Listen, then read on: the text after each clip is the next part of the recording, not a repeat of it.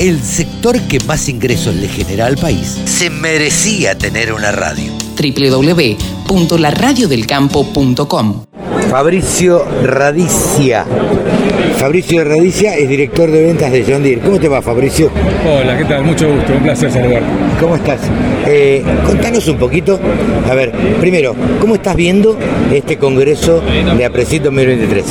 Realmente buenísimo porque me parece muy atinado el congreso, el momento donde la tecnología está ebulleciendo, los datos están en boca de todos y un congreso, la verdad que una, la sustentabilidad y los datos para el uso de, la, de transformar una información y tomar mejores decisiones es único porque muchas veces está en, en el pensamiento de algunos que es o sos sustentable Claro. o, o- o es más caro ser sustentable. Y no, realmente las dos cosas se pueden dar. Se pueden congeniar.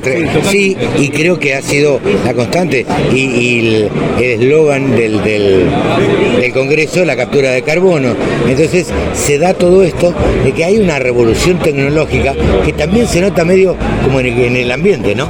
Totalmente, está en el ambiente y nosotros desde, el- desde nuestro ecosistema conectado John Deere, con el centro de soluciones y demás, el mensaje que pasamos a, a todos los, lo- los que se quieran sumar a esta tendencia de la sustentabilidad y la eficiencia es que es para todos, o sea, está la imagen de que es para algunos nada más, los, siempre los, vamos a esperar que los que están de punta lo tomen y después nosotros lo seguimos y no, en realidad esto es un viaje que no tiene fin, entonces no importa en qué momento del camino te quieras subir, siempre alguien te va a ayudar. Sin duda, yo creo que tiene que ver, pensémoslo juntos, con un cambio generacional que hay en el campo o en la gerenciación del campo, si querés. O sea, está tomando la posta la clase más joven que es bastante eh, afecta a la tecnología y que es muy abierta a la tecnología y que la adopta fácilmente. Claro, porque no le tiene miedo. Hoy el agricultor promedio tiene 45 años en Argentina, Claro. entonces no le tiene miedo. Claro. Y no hay que tenerle miedo a equivocarse. Es o nativo sea, digital casi. es, es mucho más caro no subirse a la, a la- a la tecnología, a utilizar los datos, a tomar la información para las decisiones,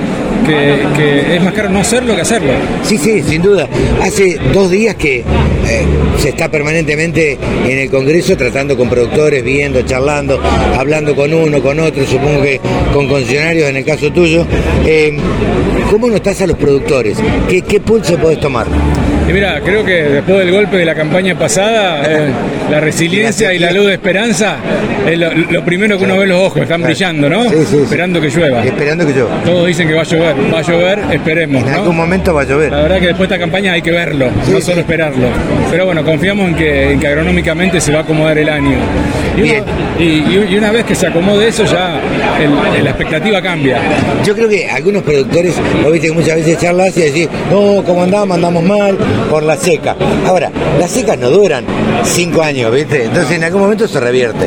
No, y también lo que aprendimos con esta campaña que pegó tan duro es que el que venía haciendo las cosas bien, ambientando, utilizando tecnología, pre- usando prescripciones, le pegó menos.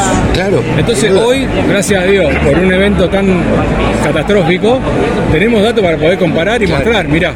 Sí, sí, sí. Entonces creo que es un aprendizaje para todos. ¿Qué, ¿Cuáles son las novedades con que vino John Deere en este momento eh, a, este congreso?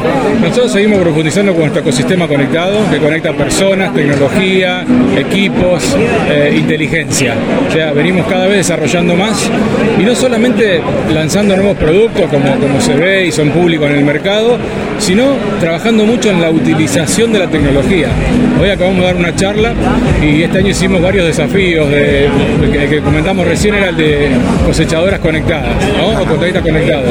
Y lo que fue es durante un año capacitación y educación para medir al principio de la campaña y al final de la campaña el uso de la tecnología. Y realmente los resultados fueron muy buenos porque medimos un eh, mayor uso de la tecnología y al final pudimos medir los ahorros que eso generó en esta campaña en un grupo de, de contratistas que cosecharon 200.000 hectáreas. Claro, eh, se puede decir que ha cambiado eh, el perfil de la gente que trabaja en los concesionarios, me parece. Eh, da la sensación, al menos de- desde afuera, de que hay, por decirte algo, menos mecánicos y más ingenieros adentro de un, de un concesionario, ¿no? Para la tranquilidad de los usuarios mecánicos hay mucho y va a haber más. Pero es verdad eso. Nosotros tenemos 10 20 centros de soluciones conectadas en, en alrededor de Argentina. Analizando los datos. Analizando datos, bueno, y eso en un principio empezaron con técnicos, haciendo un monitoreo de los equipos, viendo el, el uptime de los equipos, se empezaron a incorporar ingenieros agrónomos para empezar a revisar esos datos, y hoy tenemos ingenieros en sistema, tenemos analista de datos, todos esos centros de solución en los concesionarios, y son realmente los que les facilitan a nuestros clientes a poder interpretar esos datos y transformar en información. Mauricio, muchísimas gracias. No, por favor, gracias. Muy amable. 24 horas de programación dedicada al agro. La radio del campo. La radio, pensada para el agro. Bajate la aplicación.